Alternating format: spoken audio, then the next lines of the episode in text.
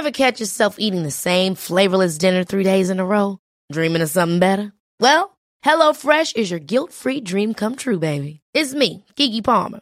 Let's wake up those taste buds with hot, juicy pecan-crusted chicken or garlic butter shrimp scampi. Mm. Hello Fresh. Stop dreaming of all the delicious possibilities and dig in at HelloFresh.com. Let's get this dinner party started. Hey, it's Ryan Reynolds, and I'm here with Keith, co star of my upcoming film, If, only in theaters, May 17th. Do you want to tell people the big news? All right, I'll do it. Sign up now and you'll get unlimited for $15 a month and six months of Paramount Plus Essential Plan on us. Mintmobile.com slash switch. Upfront payment of $45 equivalent to $15 per month. Unlimited over 40 gigabytes per month. Face lower speeds. Videos at 480p. Active Mint customers by 531.24 get six months of Paramount Plus Essential Plan. Auto renews after six months. Offer ends May 31st, 2024. Separate Paramount Plus registration required. Terms and conditions apply if rated PG.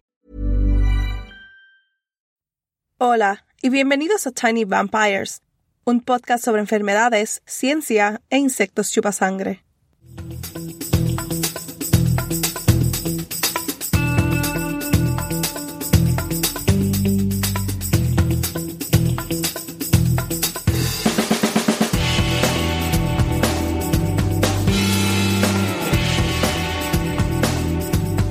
Este es el episodio 26, cómo las picaduras de garrapatas causan alergias a la carne roja.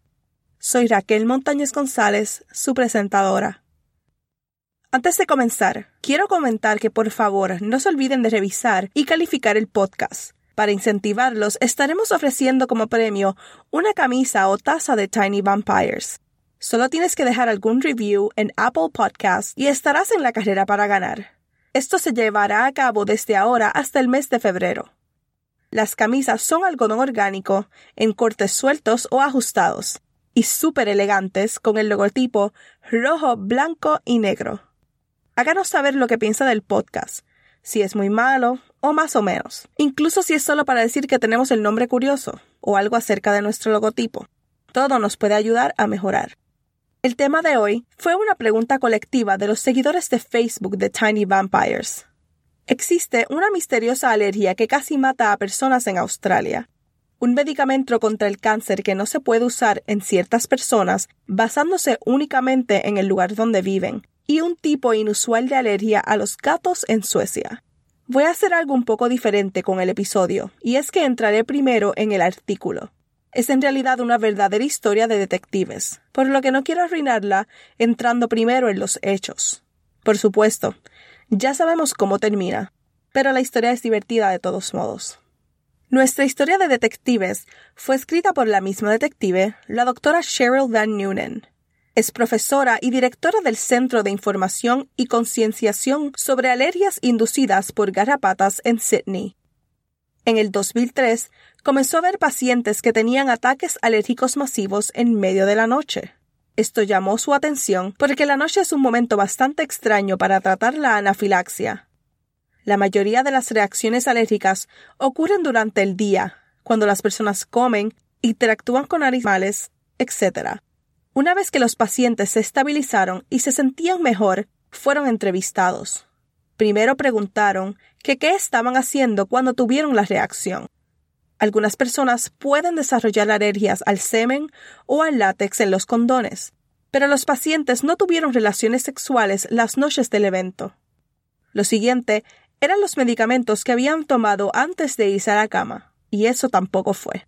Ella preguntó si habían sido mordidos o picados por algún insecto. Todos fueron mordidos por garrapatas, pero no esa noche. Con algunos pacientes fue días antes de la reacción, para otros fue meses antes. Entonces, ella les pidió que trajeran la comida que habían comido antes de irse a la cama. Metódicamente, ella enumeró los ingredientes en la comida y usó la lista para realizar una prueba en la piel. En esta prueba se licuó un poco de cada ingrediente, se colocó una gota de este líquido en la piel y luego se usó una herramienta para raspar el líquido en la piel. Después de 15 minutos, Van Noonen vio que el único ingrediente al que reaccionaban sus pacientes era a la carne. Después de años de entrevistar a sus pacientes con cuidado, escuchar y ver reacciones alérgicas a la carne, decidió probar su hipótesis de que había una conexión entre estas picaduras de garrapatas y el desarrollo de una alergia a la carne. Este es el artículo de hoy. Una asociación entre las reacciones de picadura de garrapata y la alergia a la carne roja en humanos, publicado en 2009. Para determinar si realmente había una conexión, recopiló los registros de 25 pacientes con alergias a la carne y examinó los resultados de dos tipos de pruebas. La primera fue la prueba simple pero confiable de la prueba cutánea en la que observó su reacción a la carne de res, cerdo, cordero y animales de caza como el canguro, recuerden que estamos en Australia, el conejo o el venado. Los resultados de un ensayo de inmunofluorescencia que normalmente pueden indicar al equipo médico exactamente qué tan alérgico es el paciente. Para esta prueba, observaron carne de res, cerdo y cordero. Los ensayos inmunofluorescentes son muy similares a algunos de los métodos que hemos mencionado en episodios anteriores, por lo que no se deje intimidar por el nombre ridículamente largo. Lo que este ensayo está probando es anticuerpos, los anticuerpos son moléculas creadas en el cuerpo de un animal para ayudar a las células inmunológicas del animal a reconocer patógenos. Se hacen específicamente para unirse a un tipo de patógeno. Los anticuerpos que son responsables de la mayoría de las alergias son inmunoglobulina E o IgE. Estos son los niños de tres años del sistema inmunológico. Me explico. Al igual que los niños de tres años, toman algo completamente inofensivo y lo sobreactúan, haciendo que todo su alrededor se detenga hasta que salgan con la suya. En el caso de los IgE, es polen, polvo o un poco de carne de canguro. Los IgE causan todos los síntomas típicos de alergia. Ahora bien, ponga un ping en esta lista de síntomas y volveremos más adelante. El ensayo de inmunofluorescencia que utilizaron determinó si habían IgEs específicos para la carne de res en la sangre del paciente mediante el uso de otros anticuerpos en su beneficio. En biología, cuando queremos que algo se adhiera a otra cosa a nivel molecular, usamos anticuerpos. Solo se adhiere a las cosas que han sido modificadas para que se adhieran a ellas y no las suelten. Van Noonen tenía que sacar todos los IgE de la sangre del paciente para poder verlos con mayor claridad. Para hacerlo, todo lo que tenía que hacer era comprar tubos de ensayo con anticuerpos que se adhieren a los pegamentos de IgE a los lados. La sangre del paciente se arremolina alrededor del tubo y todos los IgE se adhieren a los anticuerpos pegados. El resto de la sangre se descarga y se queda solo con el tubo, los anticuerpos y el IgE. Ahora, hay tres problemas. 1. No puedes ver los IgE porque son microscópicos. 2. Incluso si pudieras verlos, no sería útil porque son todos los IgE, no solo los que causan una reacción exagerada a la carne. Y número 3. Incluso si pudieras verlos y supieras cuáles están reaccionando exactamente a la carne de res, no sabrías cuántos de ellos hay. Ella resolvió todos estos problemas con una solución otro anticuerpo. Este anticuerpo se adhiere a la porción del IgE que es específica a la carne de res con un extremo y se ilumina o brilla con el otro. Una vez que los extras se enjuagaban del tubo, podemos ver todo lo que necesitamos ver.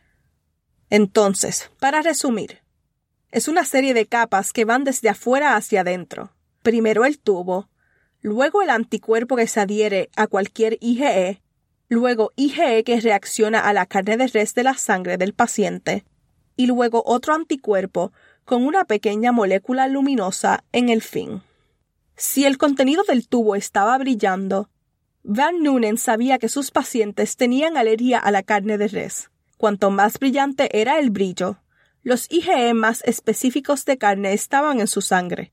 Luego, se repitió el proceso con cordero y cerdo. Después de revisar estos registros y el historial de picaduras de garrapatas del paciente, Van Noonen sintió que tenía suficiente evidencia para proponer que existe una conexión entre los dos. El artículo no dice quién financió el trabajo. Mientras tanto, En los Estados Unidos, otra alergia, un inmunólogo llamado Scott Cummings, notaba algo extraño. Un medicamento para el cáncer llamado cetuximab estaba causando reacciones alérgicas en pacientes que reciben tratamiento para el cáncer colorectal metastásico, los cánceres de células escamosas de la cabeza, la piel y el cuello, y el cáncer del pulmón de células pequeñas. Pero esto solo estaba sucediendo en el sureste. Después de algunas investigaciones, descubrieron que una de las moléculas de la medicación era la raíz del problema. Es una molécula de azúcar que se encuentra solo en los mamíferos, excepto en los monos del viejo mundo y en los grandes simios como los humanos. La fuente del azúcar fueron las células de ratón clonadas utilizadas para crear el medicamento. Comenzaron a superponer un mapa de todos los pacientes alérgicos al cetuximab con mapas de otras enfermedades para ver si podría haber una conexión. Se superpuso con enfermedades transmitidas por garrapatas. Hasta que otro artículo salió de un laboratorio en Suecia. Van Hage estaba investigando una forma extraña de alergia a los gatos cuando descubrieron que la molécula específica de los gatos a la que la IgE de los pacientes reaccionaban en exceso era un azúcar llamada alpha-gal. Fue bastante extraño, porque la mayoría de las veces los anticuerpos como los IgE reaccionan a las proteínas y no a los azúcares. Esto puso a los suecos curiosos y se dispusieron a buscar una causa. ¿Qué podría estar introduciendo un azúcar que está en otros mamíferos en los humanos? Fue entonces cuando descubrieron la molécula alfa-gal en la saliva de una garrapata. Finalmente, todo se juntó. ¿Recuerdas que dije ponerle a un pin a los síntomas de alergia causados por los IgE? Bueno, así es como todo cae.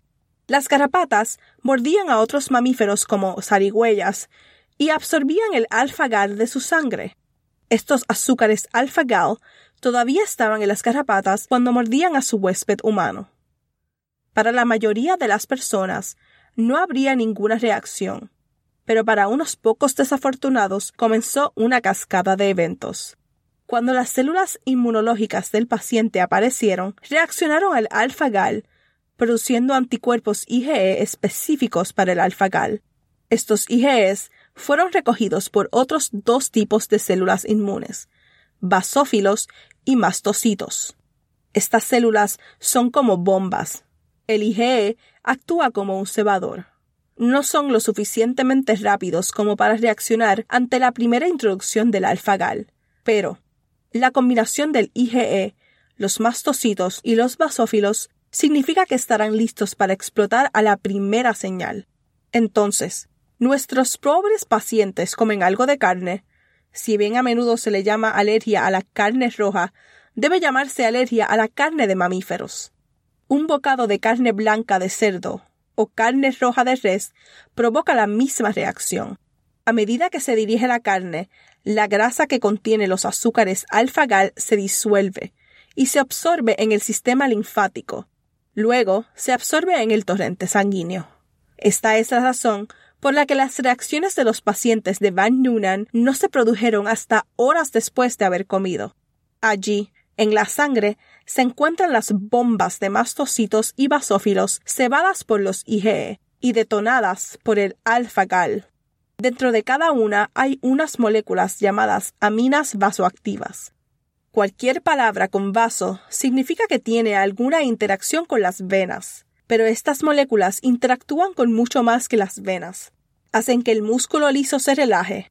Los músculos lisos no es lo que piensas cuando estás haciendo ejercicio son los que hacen que tu comida fluya a través de tu tracto digestivo. Tus capilares se contraen cuando hace frío afuera, se vuelven azules los dedos o se relajan cuando hace calor afuera, volviendo la cara roja. Cuando tus venas se relajan, gotean.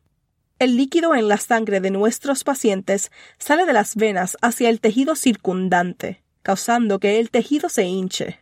El sistema inmunológico de nuestro paciente cree que esto es bueno porque está convencido de que hay parásitos que acechan en estos tejidos y que las células inmunes grasas grandes deben ser capaces de pasar de la vena al tejido, por lo que necesitan una gran brecha de grasa en la pared. En realidad, Los azúcares alfa-gal no son grandes parásitos y son completamente inofensivos. El resultado de esta filtración hacia el tejido circundante es una hinchazón masiva, urticaria y vías respiratorias constreñidas. Los otros músculos lisos del paciente también se relajan, haciendo que sus pupilas se vuelvan más pequeñas y que sus cuencos y vejigas se liberen. Debido a toda esta relajación, la presión arterial de los pacientes y su frecuencia cardíaca disminuye. Si no se hace nada para revertir la situación, el paciente entra en shock y muere. La cascada de eventos que acabo de describir se llama anafilaxia. Si usted es alguien o conoce a alguien con una alergia grave, mucho de esto le resultará familiar. Y es posible que ya sepan qué hacer si ven a alguien atravesarlo. Inyectar epinefrina más comúnmente conocido en los Estados Unidos como el EpiPen. La epinefrina es una hormona producida naturalmente por nuestros cuerpos. También se le llama adrenalina. Una descarga de adrenalina natural es causada por algún estímulo externo que envía a tu cuerpo al modo de lucha o huida. Si estás siendo atacado por alguien, quieres que tu cuerpo esté listo para pelear con esa persona o huir de él. Esto significa que tu corazón necesita llevar mucha sangre a tus brazos y piernas. Necesitas respirar más rápido para deshacerte de todo el dióxido de carbono que tus músculos van a producir. Y debes dejar de poner tu energía en la digestión. En resumen, necesitas constreñir todo tu músculo liso. Cuando estás en el modo de lucha o huida, anula todo lo demás que está sucediendo en tu cuerpo. Es por eso que una inyección de adrenalina puede revertir todos los síntomas de la anafilaxia para salvar a nuestro paciente de su alergia a la carne inducida por garrapatas. Si deseas obtener más información sobre Cheryl Van Noonen y su impresionante técnica de investigación, la revista médica de Australia tiene un podcast en el que la entrevistaron a principios de este año. El enlace estará publicado en la página de Facebook y en Twitter. Tiny Vampire Podcast. El próximo mes y el primer episodio del año aprenderemos si la recolección de leña aumenta o disminuye la enfermedad de Lyme en el área, que es un tema solicitado por Ben Snow de Biosphere Solutions. Y con esto quiero desearle felices fiestas a todos. Gracias por escucharme. Soy Raquel Montañez González estudiante de doctorado de la Universidad de Notre Dame y financiada por el Instituto Nacional de la Salud.